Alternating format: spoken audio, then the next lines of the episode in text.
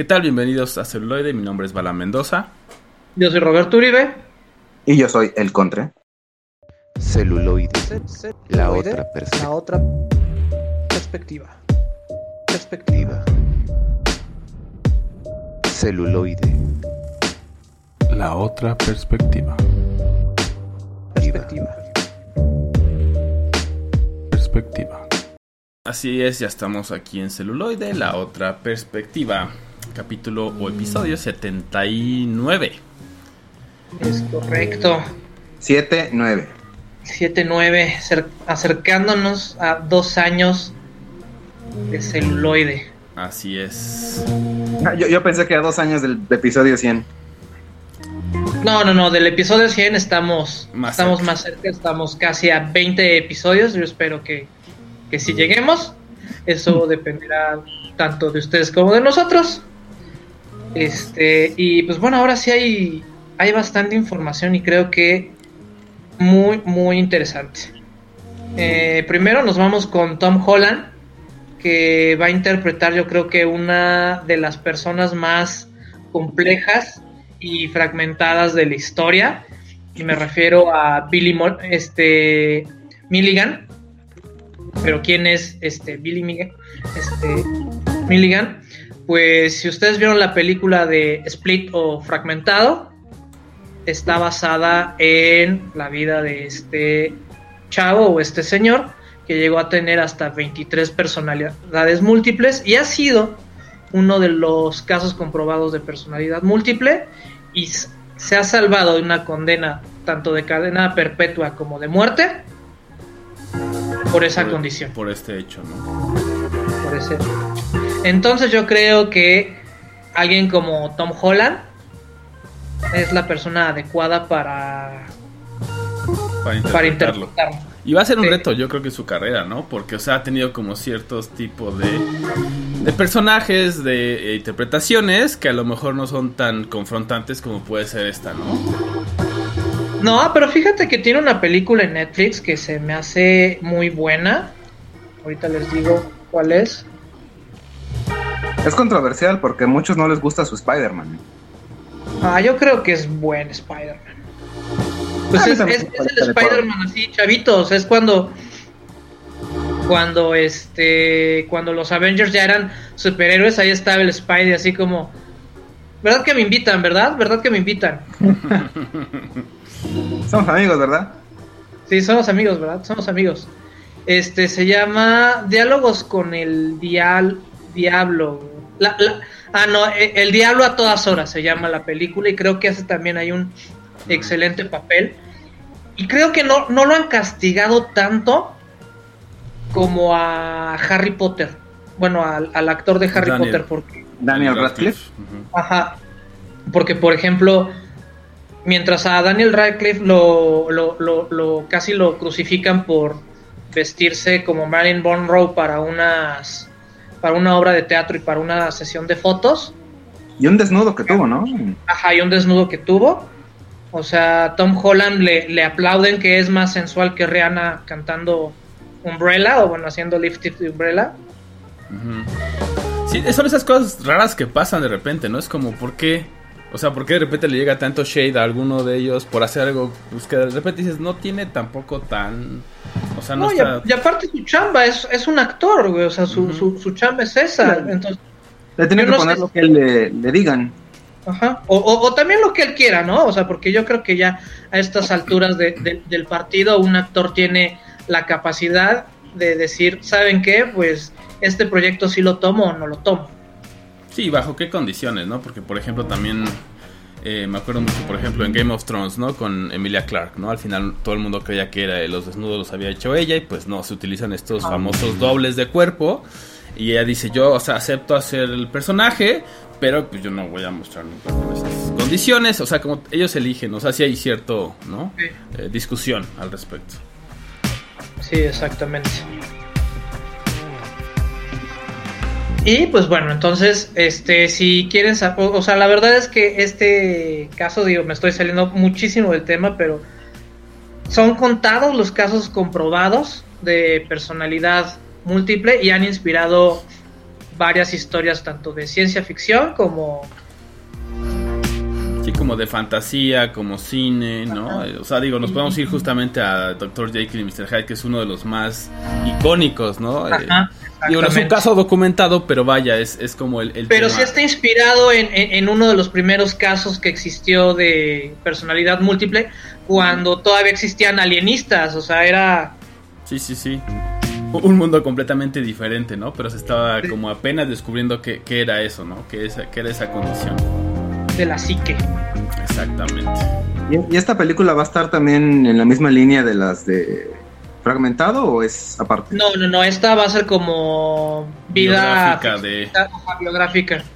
Ah, ya. Y Porque es la otra más bien es como de, de superhéroes en ese mundo, bueno, como de este tema de, de ese mundo, ¿no?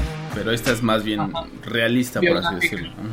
Sí, sí, sí. Está Y, basada en y hechos se- reales. y se va a enfocar justamente en la etapa del juicio, de cómo los abogados van a tener que demostrar que realmente sí sufría de este personalidad fragmentada. Sí, como parte de su defensa, me imagino, ¿no? Pero Ajá. en lugar de que lo manden a, a una prisión, seguramente lo mandan a una institución este, mental, ¿no? Es correcto. Sí, porque está completamente incapacitado de sus acciones. Sí, porque no, lo- sí, no, no, no es de que él diga, "Ah, pues, entro y salgo a mí. Bueno, que en la película de, de Split, pues ahí sí puedes decir, ahí sí se ve que de repente él entra, ¿no? En la bestia, esta famosa personalidad, ¿no? Pero el- la realidad es que no es así. En realidad es como puede venir y puede no, ir no en tienes cualquier tanto momento. control. Ajá, como Exacto. se cree, exactamente. Es- está interesante, creo que va a ser una Yo, yo- película yo de entrada ya, ya tengo altas expectativas con la película, o sea, se me hace un tema bastante explotable, por así decirlo, y que se le puede sacar no, no, no solo una película, y ahora que les gusta hacer este tipo de, de series este, documentales, Creo que da para eso y más. O sea, ya tienes lista tu pancarta de I love Tom Holland. Ajá, exactamente. Los stickers No. y los emojis. No, Bueno, ¿qué, qué más chorizo hay? ¿Qué más chorizo de ¿Qué calidad? más chorizo? Bueno, pues Game of Thrones acaba de ser destronada como la serie más cara de la historia y es por, señoras y señores, la comunidad del anillo. Tenía que ser. Así es, Am- Amazon Prime de plano ha, ha lanzado la casa por la ventana. Digo, tienen con qué lanzar la casa por la ventana. Ahorita Sí, son la empresa más rentable de- del mundo. Amazon, patrocínanos. Por Por favor. favor. O Disney. Sí, por favor. Cualquiera de los dos, pelense. Les, les vamos a dar un cuchillo a Amazon y un cuchillo a, a Disney y a ver quién, quién gana celuloide. No, uno para los dos y órale, háganlo rápido. Cálmate, Joker. Y sí, 450 millones de dólares la temporada. Hay cualquier cosa. Para Amazon, sí, es, un pelo menos para el un peine de oro menos para el, el CEO. Que, lo que me preocupa no es el presupuesto, güey. La neta es. Lo que me preocupa es un poco el tema que, que, que he estado leyendo. De. La producción. Sí, güey, o sea, no, sobre todo que, que han estado diciendo, ¿no? Que es un poco como Game of Thrones en el sentido de que tienes desnudos y cosas así. Y es como, güey, pero por. O sea, en Game of Thrones, perfecto, porque así es la, la novela, tú puedes leerla y trae eso. Pero de este lado es como, pues no, güey, o sea. Güey, ¿a, a ti no se te hace épico ver a un elfo, a un alto elfo, desnudarse para que su. No diría épico, güey. Con el color de la luna. Yo no diría épico, güey. Yo diría que es la fantasía de muchos güeyes. Y que lo están haciendo por eso, es un fanservice. Pero en la novela nunca viene eso, güey. Jamás viene. Entonces, Pero nunca- este. Galadriel llegó y se, y se bañó en, en, el, en la luna Que ni nada. hablaste con Tolkien, tú, tú no sabes qué quería Tolkien. Si ni su hijo Tú no sabe. sabes qué, qué sintió ese día. Ajá, tú no sabes qué sintió ese día. No, güey, al ese final, al entiendo, güey, que vende. Azotado por la guerra. Y dijo, quiero que un día alguien haga una, una obra audiovisual de mi obra y quiero que haya desnudos. épicos de elfos. Exacto. Pues sí, entonces, sé que es fanservice, sé que vende y sé que ese es como que parte de la piel que imagino que están buscando, pero la verdad sí me preocupa que interfiera con el con la historia, porque la historia es muy poderosa y es muy buena. Güey. Que bueno, y la si se puede, se puede ver magnificada por un montón de desnudos injustificados. que bueno, si va a haber, si ya va a haber elfos desnudos para inclusión, también va a haber orcos desnudos. Claro. Sí, claro. Que, que, por cierto, estaba causando, estaba causando este ya saben, en esto polémica porque salió un anuncio que estaban buscando gente con otros cánones estéticos Para ahorrarse en prostéticos y y maquillaje. sí. Ujú. Sí, de hecho. Y no olvidemos que, que mucha de la descripción, bueno, esto ya pía controversia, mucha de la descripción que, que daba Tolkien en sus libros de los orcos, básicamente era gente, pues, africana. Para él eso era una descripción de un orco. Eh, debatible, debatible. Pero, o sea, si quieren o sea, ver un debate si Tolkien si Tolkien estuviera vivo. Digo, al final, Claro. pues es, es parte de, de los no, los sesgos. no ¿no? estamos diciendo que Tolkien fuera racista como no sé Lovecraft Por ejemplo. Por ejemplo. por ejemplo Sí, o sea, vuelvo a lo mismo. Todos son, somos eh, de alguna manera víctimas de nuestras eh, de nuestro tiempo, ¿no? Entonces, en ese sentido, pues bueno. Podemos ir sobre esa línea o. Y pues también este ha causado mucho hype la revelación de las imágenes, eh, pruebas de vestuario y filmación de la nueva serie que no va a ser para niños, sino que va a ser para, para todo público, inclusive The Powerpuff Girls, sí, donde por vemos favor. una visión adolescente o más adulta de las chicas Así es. Yo no sé. Apenas, no sé apenas un par qué de imágenes. Sí. Mira, yo tengo un punto a favor, que es el mismo equipo de producción que nos ha traído Sabrina y ¿Cuál de Riverdale. No, o sea, Sabrina, es la, parte la bruja este, satánica. Exactamente, Sabrina la Es- bruja satánica Ajá. y Riverdale, o sea, es Archie con misterios, ¿no? Entonces está Sí, son buenas producciones al final, ¿no? Tienen, tienen Mira, buena calidad. Lo, lo- lo va a hacer CW, que es también que es el responsable de todo el flechaverso. Eh, obviamente es, es complicado para, para al menos desde mi punto de vista eh, hacer este live action, sobre todo de una serie infantil. Pues sí, de corte, de corte infantil, pero que de hecho se podía apreciar eh, prácticamente todas las edades. La serie es muy, muy, muy, muy buena, la clásica. El reboot, pues no, realmente no, a mí no me gustó, lo vi muy poco. Pero sí me gusta eh, la idea de verla. eh, el cast, al menos de dos terceras partes de las chicas, es muy, muy, muy atractivo para, para la vista. Pero yo sí tengo como que mis serias reservas en cuanto a lo justamente que es la, la inclusión. El vamos a hacerlo multidiverso y multicultural es no malo, pero siento que ahí puede alejar mucho a, todo el público. No, no, no, no siento que les vaya a llegar como quisieran que les llegue. Sí, pues siempre que, que modificas un poco el. O sea, algo que ya se creó de una manera, o sea, como el original, vaya, pues corres ese riesgo, ¿no? Y pues bueno, también es parte como de, de esta tendencia, ¿no? De, obviamente, de incluir y todo que, que al final hemos también debatido aquí. Eh, falta ver cómo se lleva a cabo. Al final siempre es eso, ¿no? Eh, puede ser una buena idea o de repente puede parecer mala idea también del otro lado, pero depende de la ejecución, ¿no? Si la ejecución es buena y el producto gusta, pues bueno, todas las demás barreras como que se caen o se van de lado, ¿no?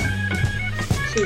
Eso, y, y- yo creo que debemos desechar la, la inclusión forzada. O sea, creo que ya hay bastante público, hay bastantes temáticas. Y si ya existen ciertos personajes de cierta manera, hay que respetarlos. Y si no, se pueden crear nuevos personajes y nuevas historias. Sí, claro, incluirlas en la que- historia de ellos. Para y- que desde la raíz tenga esa intención y no intentar adecuar de manera Forzada. Ahora sí, sí, forzada, vale la pena repetirlo. Este, ahora sí que a la de a huevo meter cosas donde no estaban pensadas de esa manera. Pues sí, como dices, creo que, o sea, incluso la misma creatividad, ¿no? Decir, ok, vamos más bien a pensar, o sea, digamos, una inclusión incluso, eh, vas muy redundante, pero bueno, una inclusión mayor sería eh, eso, ¿no? Generar personajes que desde un inicio tengan estas eh, Características. características o, o vayan con esta otra corriente, o sea, por ejemplo, eh, tienes a, esas, a esos personajes que tienen, no sé, son blancos, heterosexuales, y etcétera. Ok, vamos a hacer personajes que sean eh, gay, LGTB, lo que quieras, ¿no? Pero que desde un inicio sean así y que justamente se, se empiece a pensar en esa forma de vamos a generar personajes que sean tan, o sea, tan increíbles, tan memorables y tan fuertes que todo el mundo también diga, ok, son, importantes, me gusta su historia, quiero saber más de ellos, como sin importar como todo lo demás, que, que va a estar ahí, ¿no? O sea, va a estar ahí su trasfondo. Pero Sí, claro. el chiste es crearlos desde, desde ese momento, como dices, no para decir, ah, ahora vamos a hacerlo de este color, ahora vamos, a-". o sea, no sé, de repente así se siente y se siente forzado también por eso. Y tal vez no ayuda tanto en algunos sentidos. En otros creo que sí, pero no siempre. Y pues bueno, basta de chorizo. Vamos con la maciza.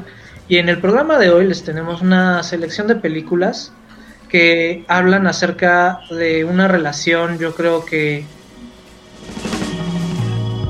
es muy, es muy humana, ¿no? Y me refiero al mar. La relación de el hombre con el mar y todo lo que representa para nosotros es bastante fuerte y creo que por eso se ha llevado de maneras diversas y, y bastante entrañables al cine.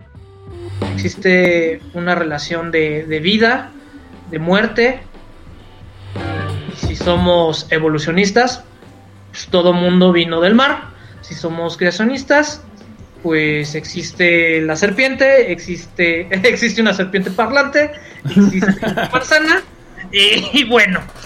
Y existe un diluvio, entonces también. Y la tierra poblada por un hombre y una mujer dos veces. Ajá. Y existe un arca la cual también tuvo que sobrevivir al mar. Exactamente. Y en este, en este sentido, pues bueno, vamos, vamos eh, a abrir con la primera película. Es de 2003 y se llama Master and Commander, The Far Side of the World, ¿no? Como maestro. No, creo cómo le pusieron. Digo, creo que la traducción Maestro, sí de, fue. maestro de mar y guerra, así le Ajá. pusieron en Latinoamérica. Y el, el lado Wow. más lejano de, del mundo, lo cual, pues así, así de largo es el nombre, entonces creo que ahí sí tiene sentido. Eh, es esta película de 2003, protagonizada por eh, Russell Crowe. Por ahí también está, eh, bueno, tiene como varios actores grandes, como hemos hablado, ¿no? Como Paul Bettany, obviamente. Y, una, y una parodia muy buena de Soul Park. Pues es que South Park ha hecho- ¿no? Miles de parodias y, y no sé si sea por prueba y error, pero pues varias de ellas son muy atinadas, ¿no? Entonces...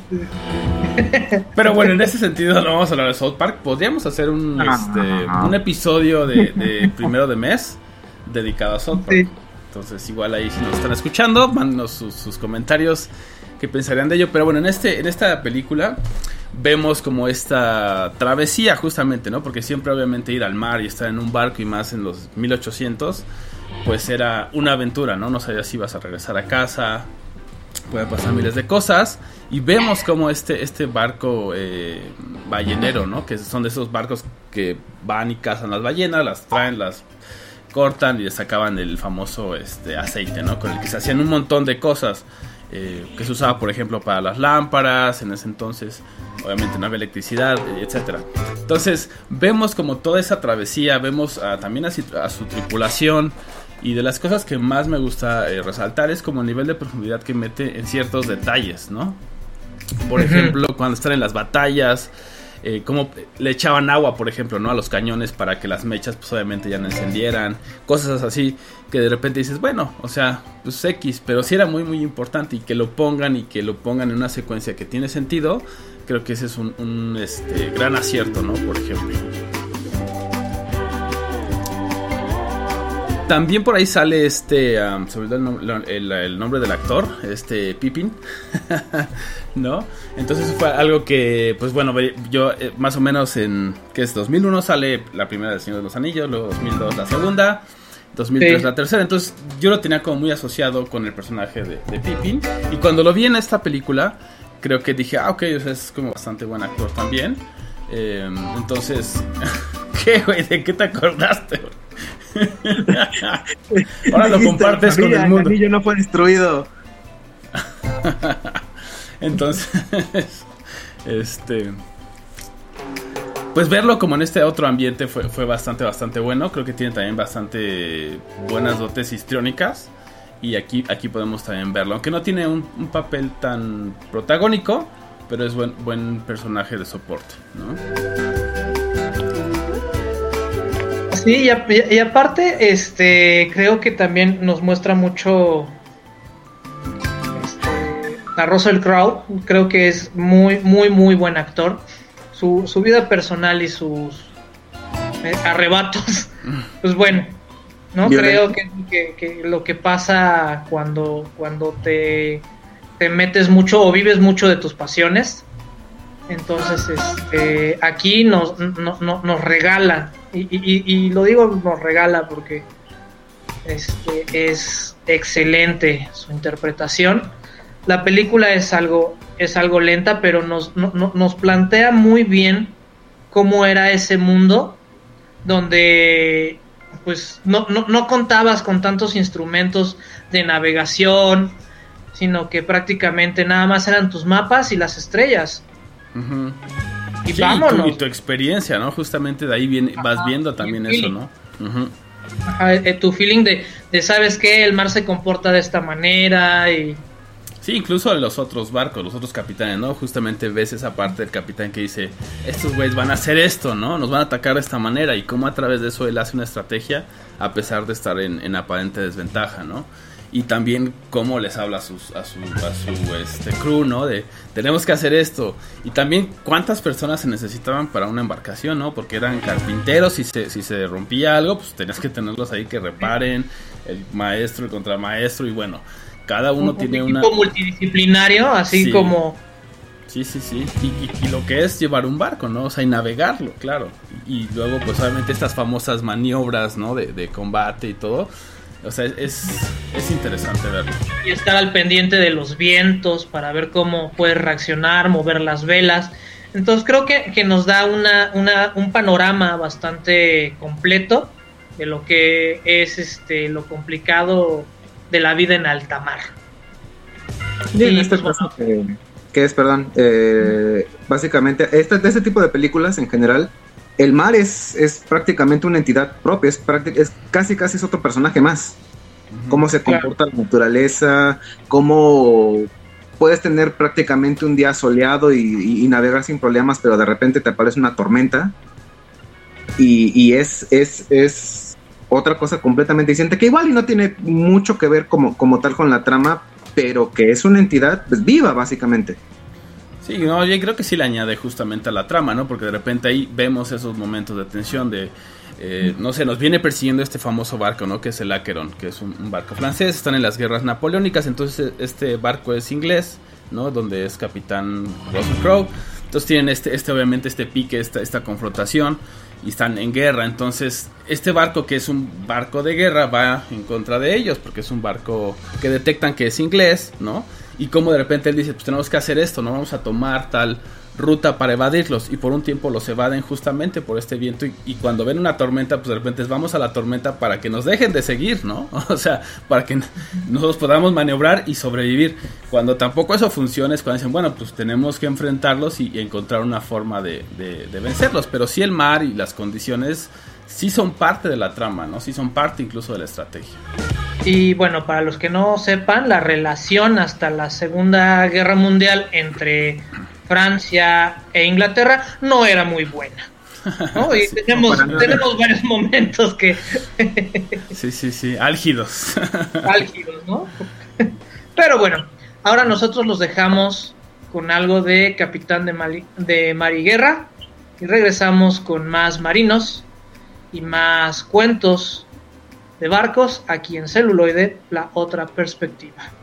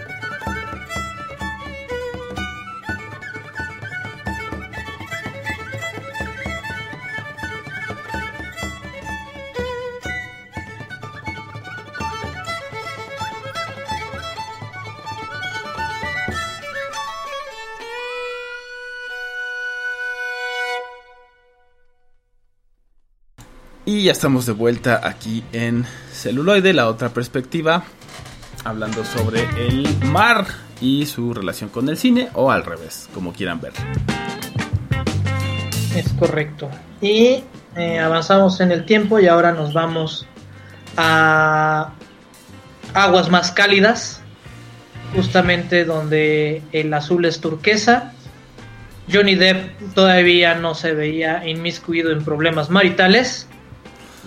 Sí, todavía no tenía, no era tan polémico tal vez.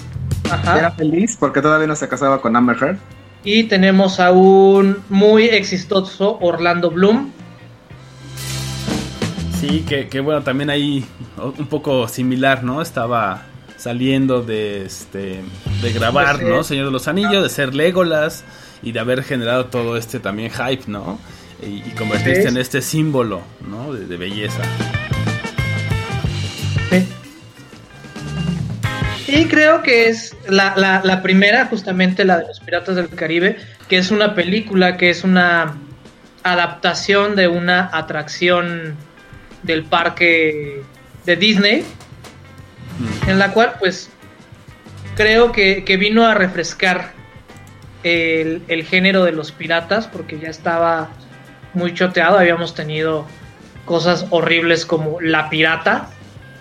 Sí, horrible esa película, Dios mío, no. Qué bueno que no la vi, güey. Qué bueno No, no que no. suena, ¿eh? Qué bueno, güey, pero la pasaron en el 5 Acá a más no poder. Me alegra nunca haberla topado, ¿eh? Sí, sí, sí. Y este nos dan este personaje tan carismático como es el, el personaje de Jack Sparrow, que es un tanto amoral o bastante egoísta porque siempre va sobre sus intereses y te ayuda o te perjudica de acuerdo a esos intereses egoístas, ¿no? Un pirata. Sí, Es, es eso, es, es el capitán Jack Sparrow. Y que además es, pues bueno, estrafalario y siempre anda como, ¿no? Bajo las influencias de algo que solamente puede ser su personalidad o de algo más, ¿no? O algo más, sí, no, no, no lo sabemos.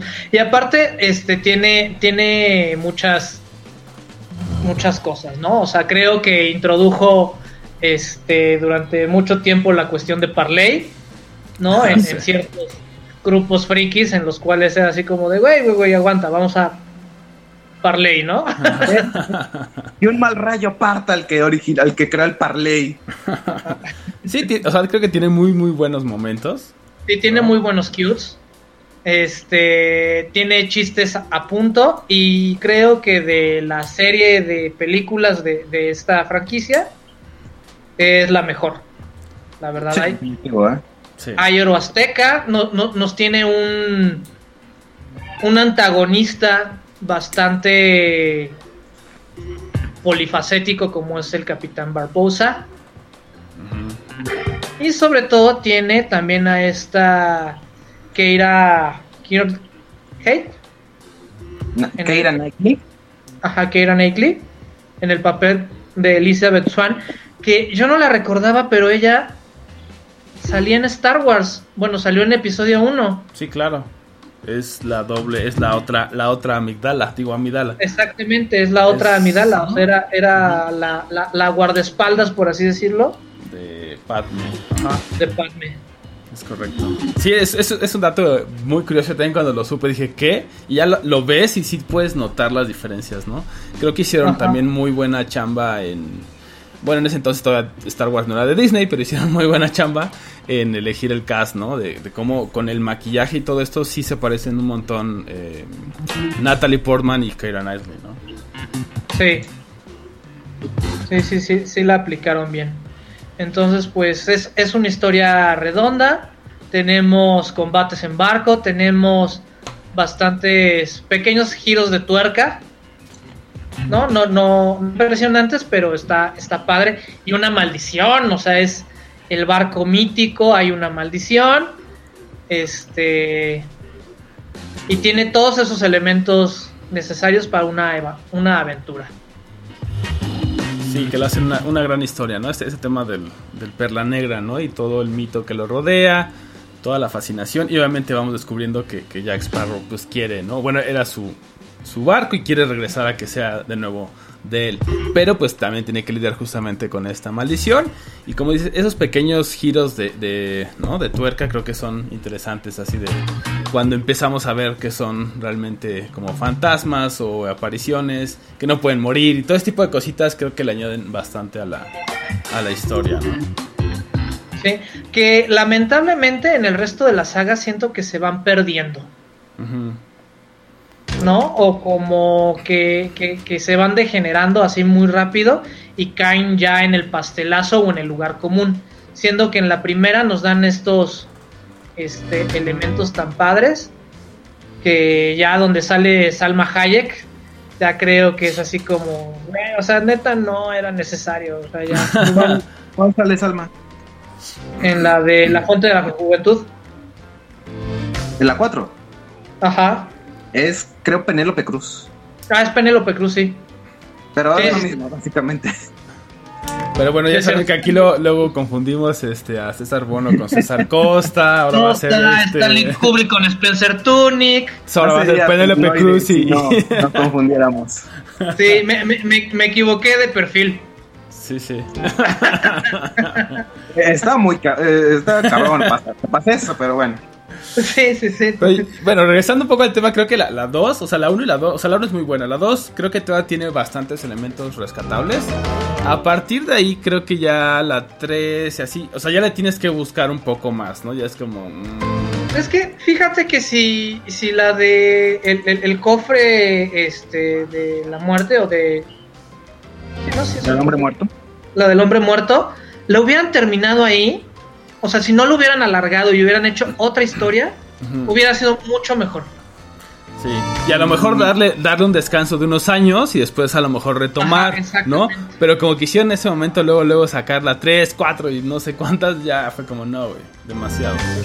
Y es también que creo este que dinero hay que creo que es explotar. una prueba de Disney, ¿no? O sea, a ver cu- cuánto aguanta.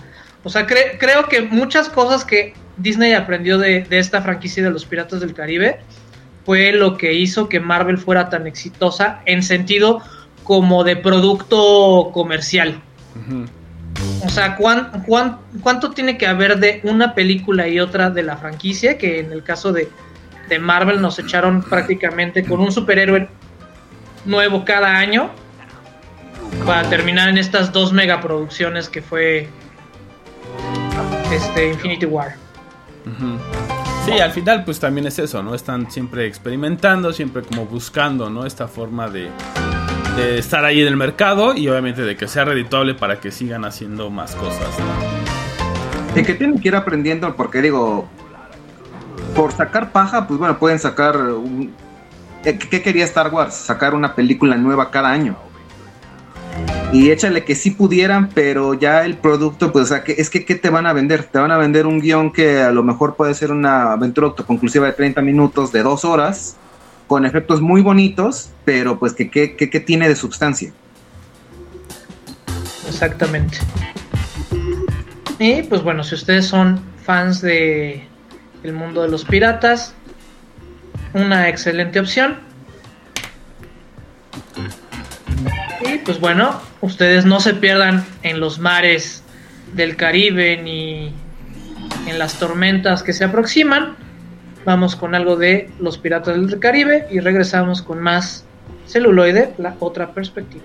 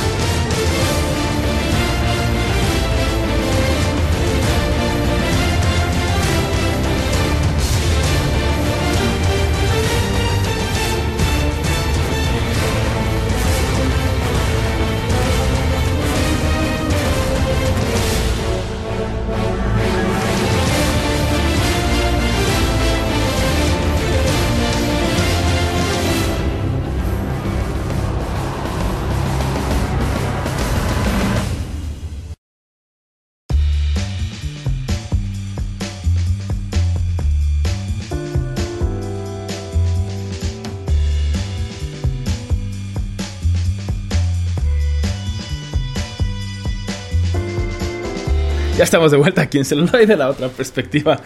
Está, Estamos haciendo un piloto de celuloide al extremo, crudo. Exacto, en raw. Si- Sin ediciones. Pero bueno, así es siempre. Por eso es en vivo. ¿No? Y ya quien escuche. cortes. Exacto, y quien escuche ya en podcast, pues ya lo escucha en diferido y dice, bueno, están, ¿no? Están re loquitos y pues bueno, es, es parte del encanto que, que- que tenemos. Y pues les recordamos que pueden estar en contacto con nosotros a través del correo que es este celuloide arro- este ah, Contacto. contacto arroba celuloide punto live. Exacto. De igual manera estamos en Facebook, Instagram y Twitter. Así es. Y bueno, pues ahí nos pueden escribir. Y, no, ajá, en vivo nos pueden escri- escribir también. Si, si gustan y nos escuchan en vivo, pues ahí se pueden meter al enlace de la transmisión que siempre está en Facebook. Y pues ahí nos pueden escribir y les respondemos eh, más directamente, ¿no? Sí. Y pronto, muy pronto, unas jugosas recompensas para todos nuestros seguidores. Un kilo de naranjas, una docena de limones. Oye, una docena de limones está, está cabrón, Está ¿eh? Porque ¿eh? fluctúa más que, por los cielos. que la Bitcoin, el limón. Sí, güey, hay que. El peor es que no lo puedes este, almacenar igual que el Bitcoin, güey. no, se echa a perder. Pero bueno, ahora vamos con nuestra, perdón, nuestra tercera película. Es del año de 2012 y se llama Filme, Filme Z, ¿no? Ah, Exactamente. Con, con una entonación eh, castellanesca, eh, vamos a hablar un poquillo, metiéndonos furtivamente en el programa. Eh, la película es One Piece Film Z, que eh, nada tiene que ver con la otra franquicia de Dragon Ball Z. Es Ah. una de las grandes producciones que ha tenido este, este anime ya longevo de casi un, de un cuar- casi un cuarto de siglo. Eh, aquí, afortunado o desafortunadamente, para los que hay- hayan llegado hasta esta película, es básicamente ya para, para fans medio hardcore. Para quienes no estén familiarizados con la franquicia, puede no resultar tan atrayente, pero bueno. Aquí tenemos, eh, justamente también hablando un poquito de la comparación, eh, Dragon Ball Z hizo muchísimas películas que no tenían nada que ver con la línea principal y que prácticamente eran producciones que salían únicamente para televisión o que se exponían en cines en algún local en Japón y que prácticamente eran pocas semanas que estaban exhibidas. Eh, One Piece hace más o menos lo mismo, películas que no tienen que ver con su canon, hasta que hacen una primera eh, prueba con lo que es el film Strong World, aproximadamente el año 2009, y como vieron que les funcionó, deciden nuevamente meterse a hacer una pequeña disyuntiva del canon y sacar lo que es Film Z. La que en su momento, y que como es costumbre, es enfrentar a nuestros protagonistas con el enemigo más grande hasta ese momento. Cada, cada película hacen lo mismo realmente. Siempre dicen que va a ser el más, el más grande y el más fuerte, y en la siguiente vuelven a repetir lo mismo. Ah, ah, Hay uno más grande y uno más fuerte. Exactamente, y no, no, y literal, es más grande y más fuerte eh, en todos los aspectos. Esta personalmente la elegí porque tiene, está muy arraigada con lo que es el canon principal. Eh, One Piece, pues es una, es un anime shonen de temática de piratas, es un universo, es un mundo completamente ajeno al nuestro, pero que nos marca como el, el clásico, si son piratas, son malos. Y aquí, digamos, la fuerza del orden es conocida como la Marina, entonces la Marina es buena. Este film justamente juega con unos tintes morales ahí medio grises, porque nos muestra la historia de un personaje llamado Zephyr, el cual eh, sueña con ser un superhéroe, y como está tan arraigado con un código de justicia muy, muy riguroso, se une a la Marina, llega hasta los altos rangos más grandes, y en un punto la Marina, que a final de cuentas está controlada por un, eh, una estructura mucho más grande, hace alianzas con otros piratas y es ahí donde dice, a ver, espérate, ¿cómo que, tenem cómo que tenemos que eh, utilizar a piratas que son gente mala para nuestros propios medios? Nosotros somos los buenos, nosotros somos los que tenemos que impartir el orden. Y nos muestra que pues básicamente aquí no hay ni personajes ni 100% buenos ni 100% malos. Hay piratas buenos, piratas malos, marines buenos, marines malos. Y es esta transición de un héroe que estaba tan, tan eh, casado con el concepto de justicia, hasta que pues se da cuenta que no por el hecho de pertenecer a un bando hay justicia de por medio. De hecho, en el, en el film, y spoilers, eh, la familia de Zephyr muere. ¿Qué? Esto lo lleva a formar su propia versión de la Marina, pero para que los estándares que tienen, ellos pasan a ser los malos. Y aquí se ve un conflicto entre las dos, entre la tripulación eh, principal, que es la de los Mugiwara, y la tripulación de Zephyr, contra la Marina. Con unas escenas verdaderamente muy bien trabajadas. eh, un poco eh, entrañable la trama, de hecho yo no, no pude evitar sentirme un poco emocionado y, e identificado con este personaje llamado Zephyr.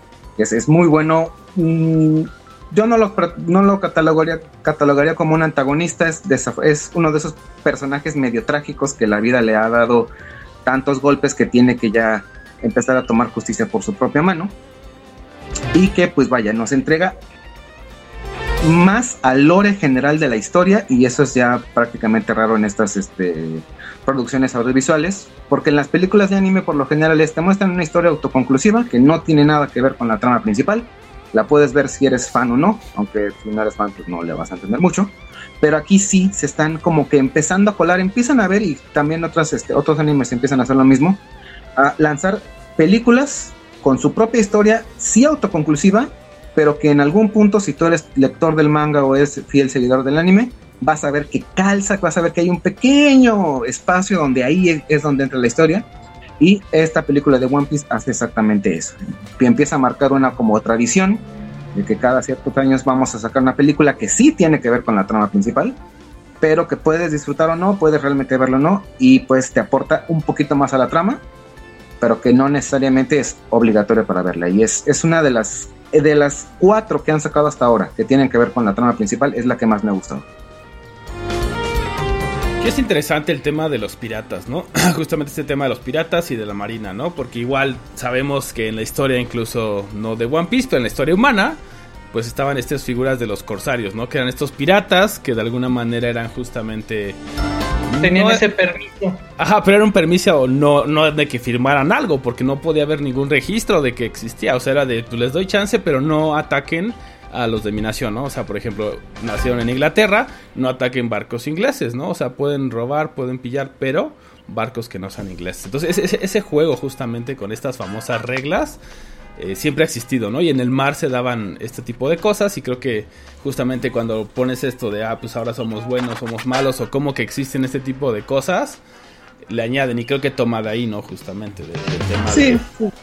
De, de hecho, para, ahora sí que tanto en esta historia como en muchas que se ven fílmicas eh, de, de piratas, básicamente si estás en contra de las reglas que se impone cierto, cierta estructura de poder, eso automáticamente te hace un, un- un forajido, alguien que está en contra de las reglas, en este caso un pirata. Y que el pirata también se asocia a, pues bueno, yo robo, yo quemo, yo destruyo, pero otro simplemente, ¿sabes qué? No sigo las reglas que imponen. Eso automáticamente te hace alguien que va en contra de las reglas. En este caso le da el nombre de pirata. Que incluso podríamos hacer por ahí un capítulo especial de piratas, porque es, es una figura interesante, ¿no? También sus estructuras que tenían, ¿no? De repente como de gobierno libre y cosas así, que, bueno, podemos ver en algunas otras películas y podríamos como explorar más, ¿no? Incluso también en los mismos, eh, a pesar de que yo también soy fiel creyente de que Piratas del Caribe debió quedarse nada más como una sola entrega, en las eh, posteriores justamente hacen eso, hay un consejo que tienen, dicen seguir sus propias reglas, pero ellos también tienen sus propias reglas y que al menos en ese universo de, de Piratas del Caribe siguen. Hay ahí el, el- el papá, creo que de Jack Sparrow, Ciertos, que dice... ciertos códigos y Exacto. ciertos Se, se- se tienen que seguir y que sí hasta como que choca un poco de, bueno, ¿cómo? Entonces el pirata obedece o no obedece. No, pues no obedece lo que dice el gobierno, pero sí se obedecen entre ellos. Ajá. Entonces hay como una especie de, de honor o una especie de, de trato implícito entre, entre piratas. Pues bueno, yo, yo no soy muy este fan de, de- de One Piece, pero este nos marca distintos tipos de, piratas, digo, dentro de- del mundo del anime, cada quien con su jerarquía y su visión ética, ¿no? Entonces, creo que nos brinda eso, que vale la pena explorarlo más a fondo. Pero ustedes no se pierdan en las profundidades. Los dejamos ahora con algo de este One Piece Film Z y regresamos con más piratas y más mar aquí en celuloide la otra perspectiva.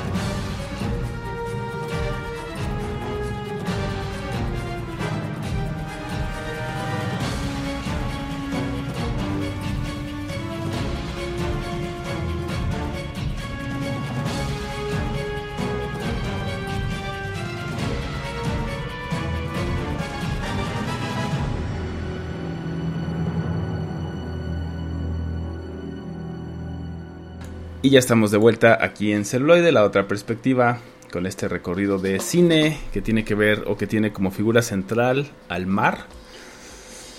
Y bueno, vamos con nuestra siguiente película. Vamos a hacer un pequeño retroceso en el tiempo y nos vamos a ir al año de 2010 con esta película que se llama La Tormenta Perfecta.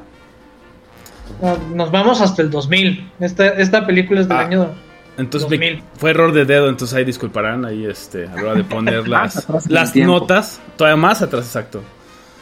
Sí, todavía más atrás. Este, y pues bueno, aquí nos ponen al, al, al mar como una especie de antagonista. Porque, bueno, nos marca la, la historia de, de un grupo de pescadores de marlin o de pez espada que terminan justamente en medio de lo que se conoce como la tormenta perfecta. ¿Qué es lo que pasa cuando se junta? O sea, es, es, un hecho verífico basado, basada en hechos reales. Este, donde un cúmulo de aire frío se encuentra con una tormenta de aire caliente. Entonces forma uno de los huracanes más devastadores de la historia. O sea, superando la categoría 5. en- O sea, se juntaron tres tormentas para generar, digamos, esta. Este, este, ¿cómo se llama? Este fenómeno climático. Sí, que es algo que no se ve comúnmente, ¿no? Y además es como la historia de este barco pesquero, ¿no? Que está ahí en medio de esta conjunción, que no es algo que sucede muy a menudo, y cómo tienen que, lidiar con ello, ¿no? Cómo tienen que salir de, ello. Sí, no, y de hecho fue, conocida como la tormenta del siglo, ¿no? Este, que fue justamente un- un- una tempestad que absorbió el huracán, el huracán Grace en 1991, en, en el mes de octubre.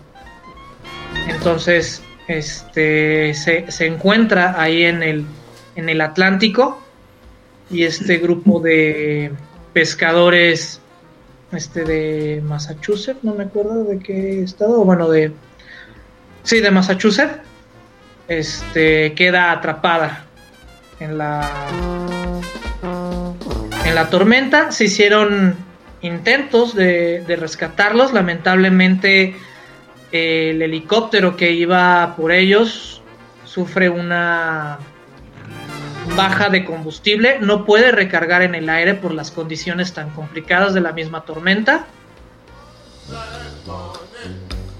y este nos, no- platica un poco acerca de la historia de estos pescadores. Sí, tiene a George Clooney, ¿no? Por ejemplo, a Mark Wahlberg, eh, a Diana Lane, ¿no? O sea, tiene, tiene grandes más actores. tiene, tiene, tiene buen elenco. Creo que ahí del, del que más destaca es George Clooney. Los demás son como medianitos. Sí, y también, bueno, está interesante cuando nos vamos metiendo como en la historia, ¿no? De que justamente sí, sí tuvieron como ciertas alertas de otros barcos, de, ¿sabes qué? O sea, vienen estas condiciones, no se ve nada bien, pero por el otro lado, pues la parte de, pues sí, güey, pero necesito, pues, ganarme el sustento, ¿no? De- ajá, necesito ganarme el sustento para comer. Entonces, Y, y- y es lo que pasa, ¿no? O sea, creo que es lo que pasa cada vez que uno sale al mar. Inclu- incluso cuando, cuando vas, bueno, no voy a decir Acapulco, pero cuando, cuando vas a un a, a nadar en, en mar abierto, también te lo estás jugando. Al mar se le tiene que. Bueno, esta es, una frase que yo escuché solo una vez y me parece tan adecuada. Al mar se le tiene que tener respeto. Realmente, incluso hasta si vas en una costa, de hecho, este aquí justamente en, en- en fondo de bikini en México hace unos, unos días como no es no, no se compara obviamente con una tormenta perfecta, pero un par de, de- de muchachos este, salieron a mar abierta en un kayak y casi se pierden, sí, claro. casi se mueren, pero eh, también fue su culpa porque se metieron con un kayak de plástico, de- de inflable, ¿Qué? que es para que es como juguete de alberca. Y les advirtieron no lo no lo hagan no sí podemos y no pudieron sí. Y entonces si, si, si en un día soleado con la costa a cinco minutos eh, te puedes perder y casi y, y tuvieron que ser rescatados en helicóptero que justamente en este en una alineación de tres tormentas convirtiéndose en una sola en- incluso en una embarcación pesquera pues qué no les podría pasar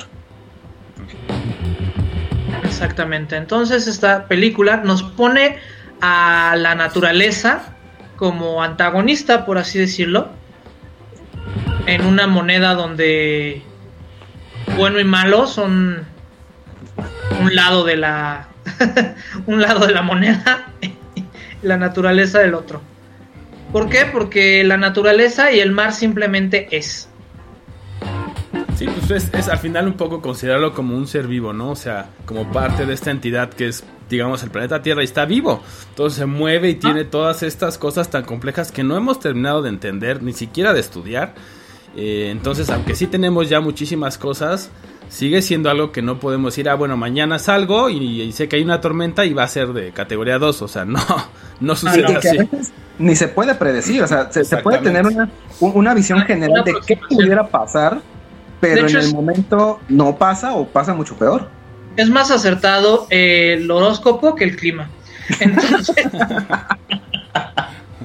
Espera, espera, vamos a hablar ya de eso también. no, eso lo dejamos para las confrontaciones. Alineaciones de astros, ¿estás diciendo? Sí, y pues bueno, este tenemos una historia bastante conmovedora en la cual es el hombre contra la naturaleza.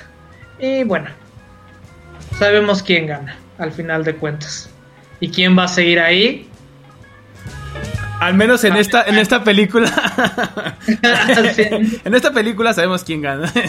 Ajá. Porque quién sabe cuántas otras embarcaciones pues no tuvieron película porque no sobrevivieron, ¿no? Sí, Exactamente. Exacto.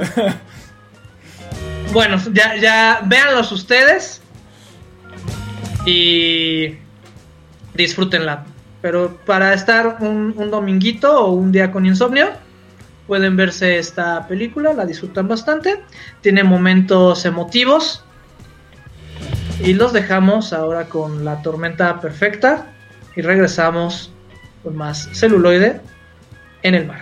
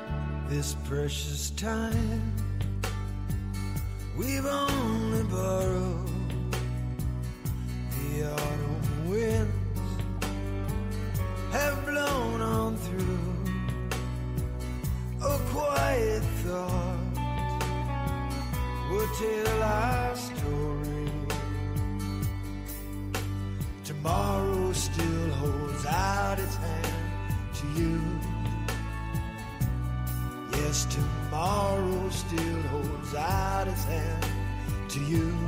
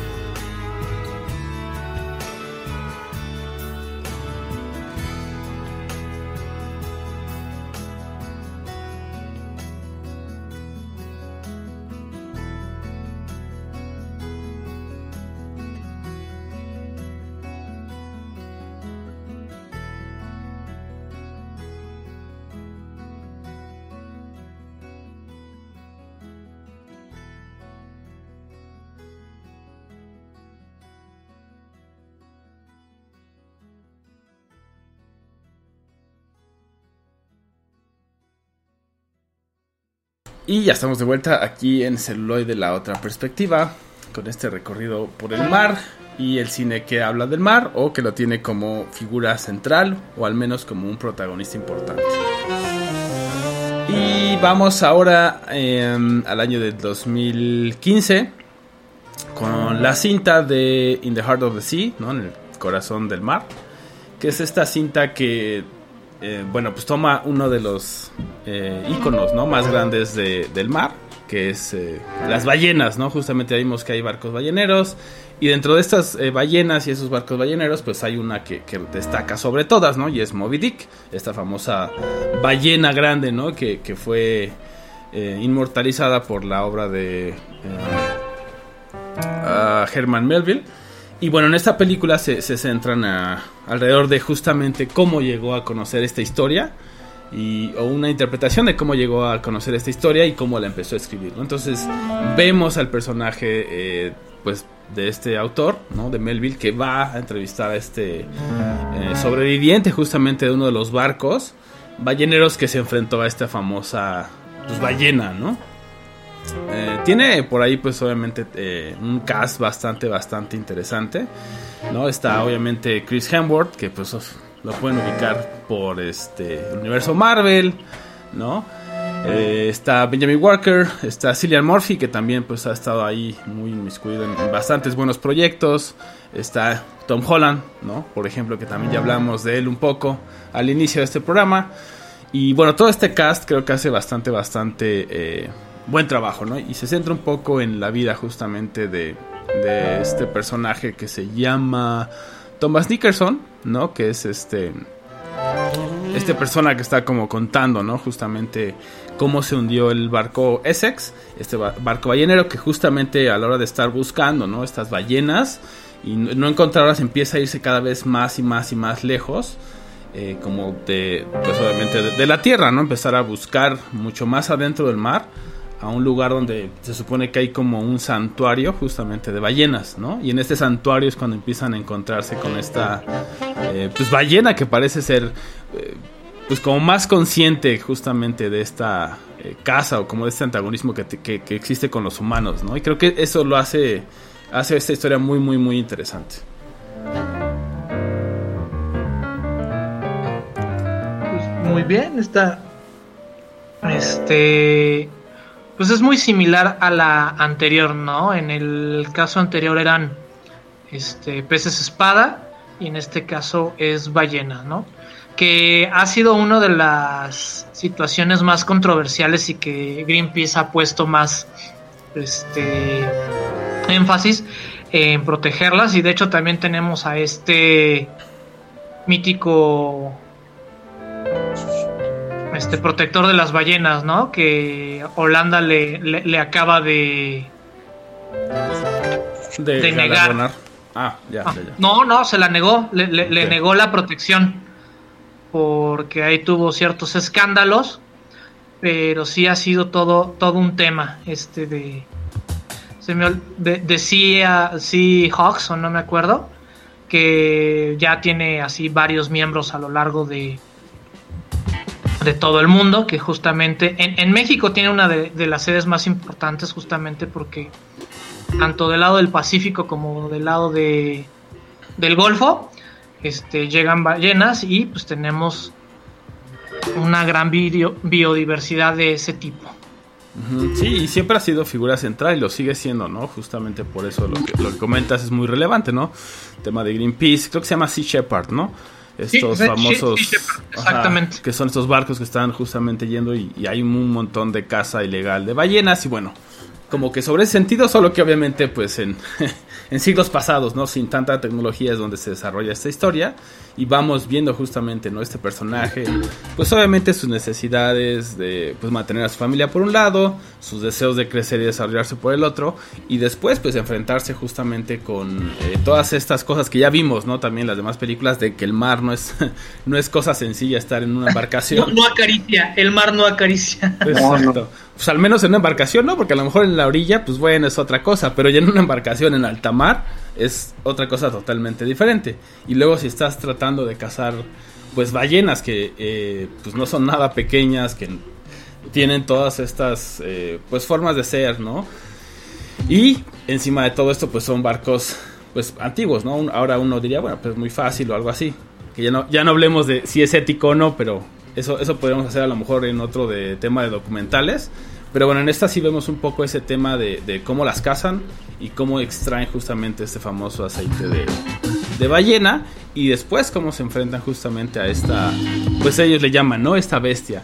Tiene por ahí algunos momentos interesantes eh, como de reflexión justamente de, de, o sea, si lo que estamos haciendo como humanos está correcto o está como alineado a lo mejor y creo que son interesantes. respuesta, no. Y la respuesta es La no. respuesta es- Pues te la dejan un poco ahí, así como que abierta, ¿no? Pero obviamente nos podemos dar cuenta que no, por, por muchas otras razones. Eh, pero creo que se me hizo interesante que al menos lo pusiera, ¿no? No nada más la parte como romántica Sí, de claro. vamos a cazar las ballenas y miren esto, sino también estamos haciendo lo correcto y desde ahí como también nos hemos dado cuenta, ya son de eso pues bastantes, bastantes años de, de que se escribió y de que aconteció esto. Entonces creo que eso, eso tiene mucho valor. Ya. Oiga, oiga, doctor, nada más este, una, una pequeña este, eh, pregunta. Tuvo un lapsus así como de lentín. ¿Es una adaptación de, de la novela de Moby Dick?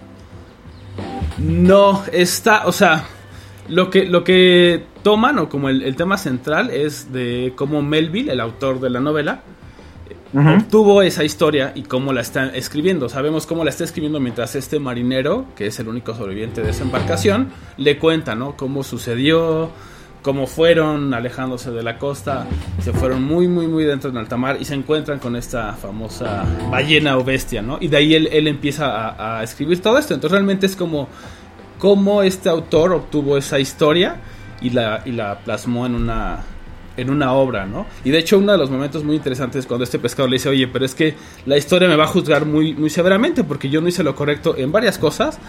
Y entonces él dice, pues yo creo que sí, y por eso justamente sé que debo escribirla y aunque no, aunque no te ponga a ti como tu nombre verdadero, tú vas a saber que estás ahí y vas a saber como la importancia de que tú hayas sobrevivido y de las cosas como que no estuvieron tan bien. Ah, muy bien. Entonces, es- está, está bastante bien hecha también, creo que, que es bastante, bastante buena. Obviamente, si les gusta el mar, creo que eh, por un lado les va a gustar, por otro lado, cuando matan a las ballenas, a lo mejor no tanto, pero, pero es buena película, definitivamente. Ok, pues ahora los dejamos con algo de esta gran banda sonora y regresamos con más mar y más aventuras marítimas aquí en celuloide, la otra perspectiva.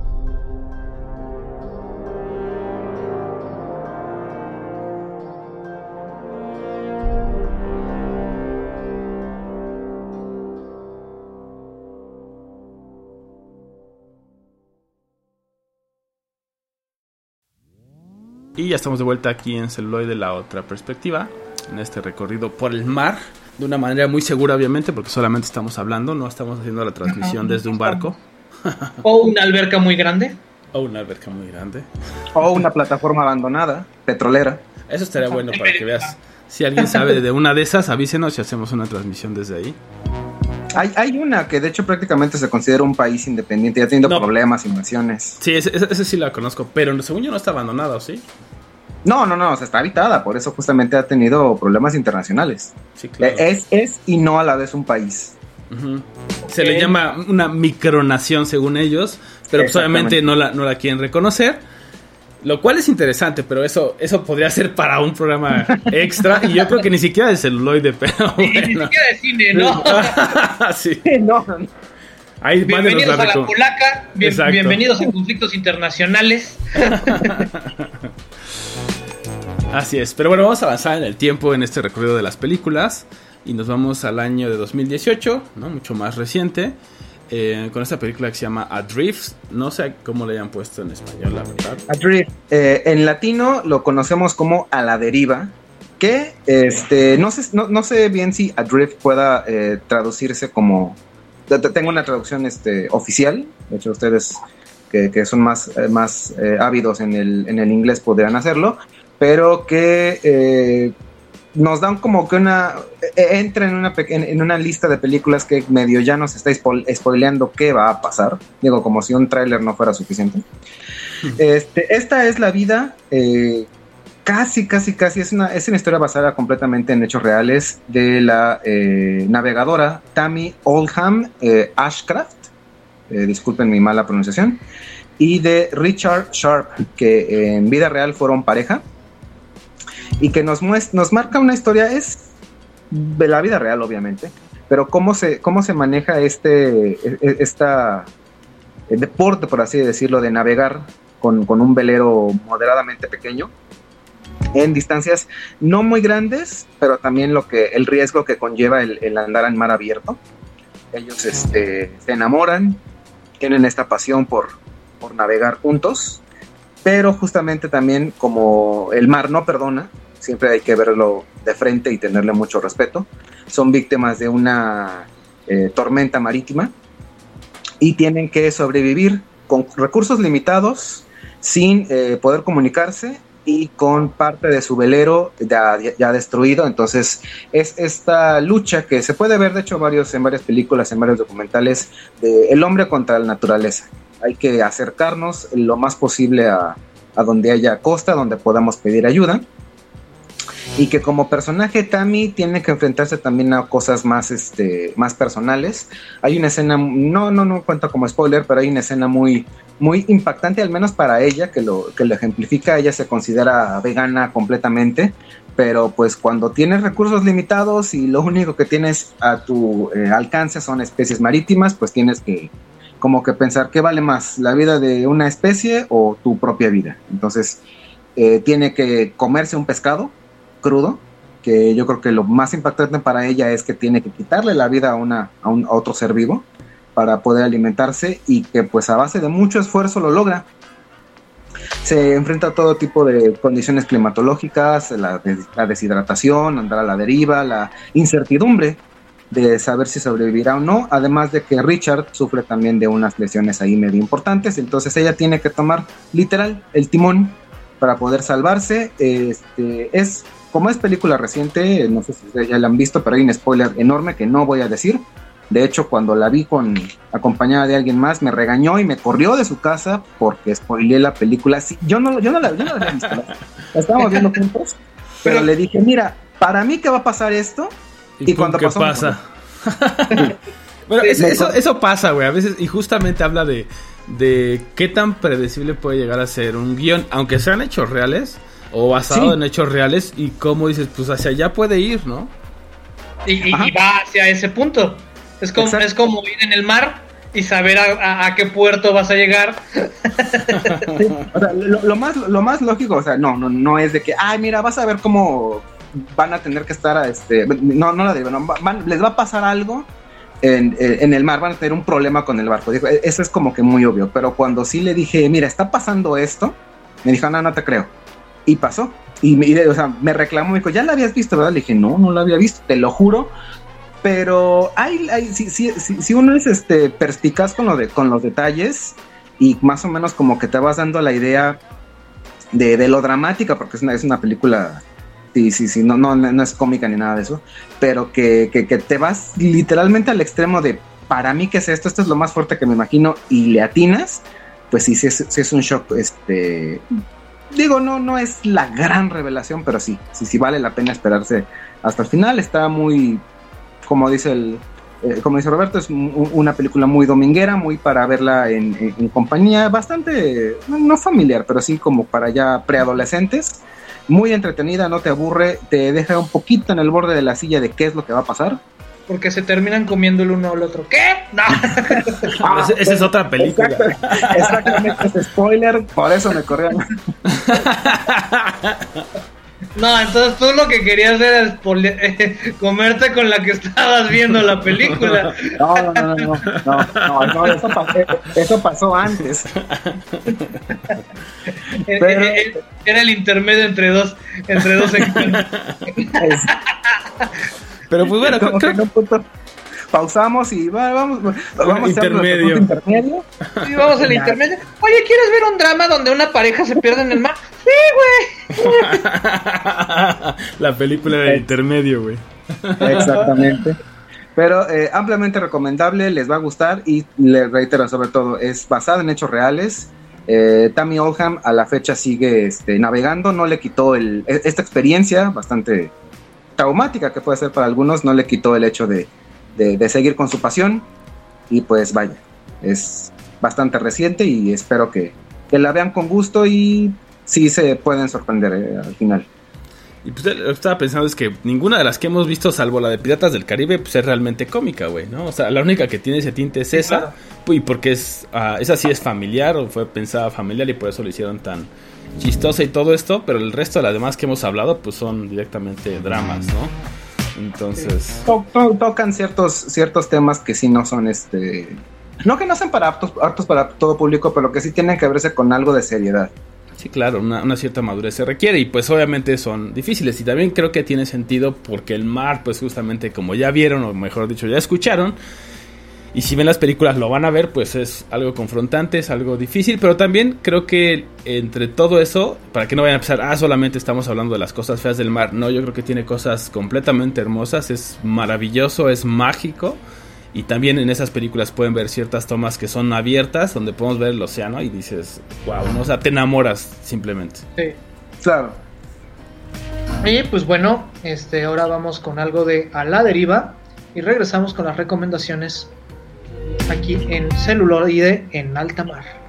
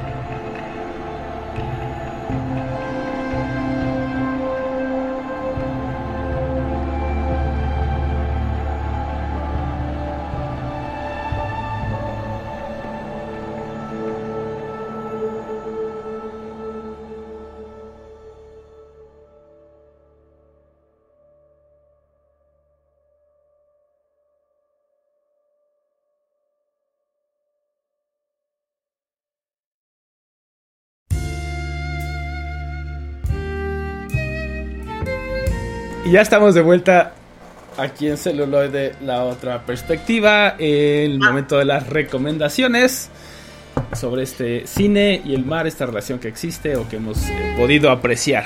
Entonces, los dejo eh, sacar ¿no? el primer toque de sangre en esta ocasión. Bueno, de, no es, no es sangre, al contrario, creo que es una obra muy bonita, la cual la pueden ver en Netflix, y se llama Ponyo la Sirenita, que justamente habla acerca de una sirenita, pero Wow. ¡Wow! ¡Qué, qué descripción! Wow, sí, si no sí, se sienten interesados por esa descripción, no sé cómo convencerlos. No, es una historia justamente de una amistad entre un niño y una sirena. Pero lo interesante, aparte de que es una película de dibujos animados, es el concepto o el canon que nosotros tenemos de sirena. Aquí no lo cambian completamente.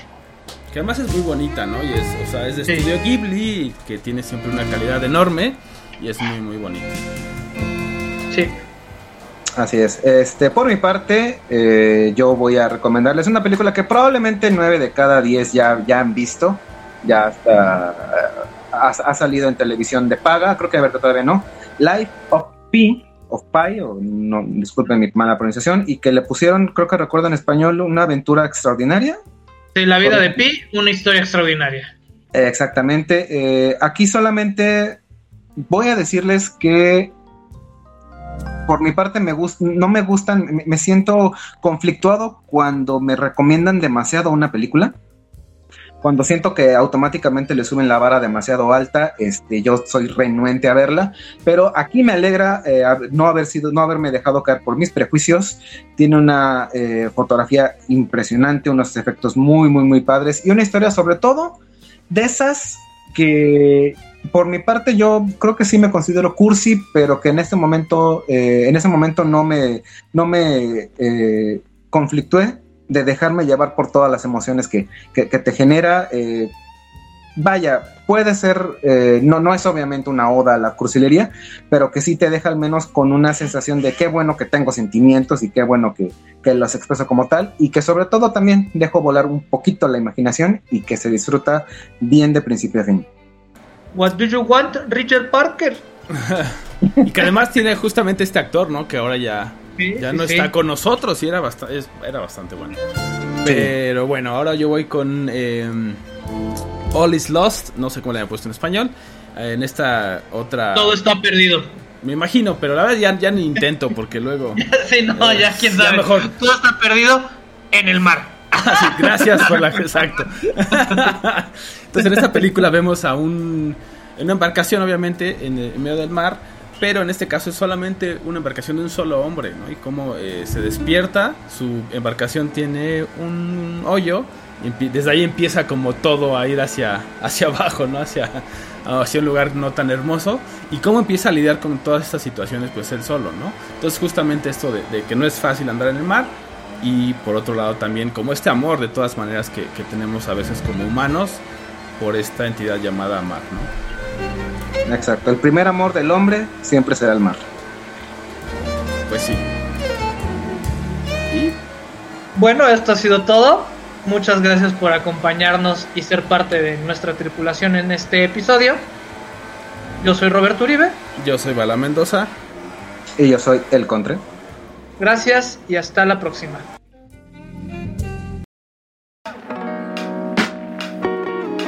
Celuloide.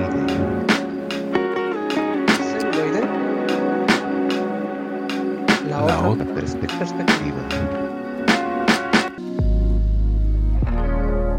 Say hello pasta de chorizo.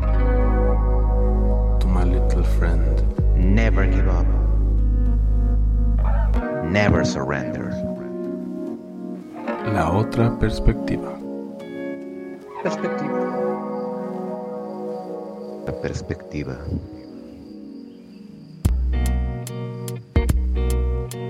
Vamos con la maciza.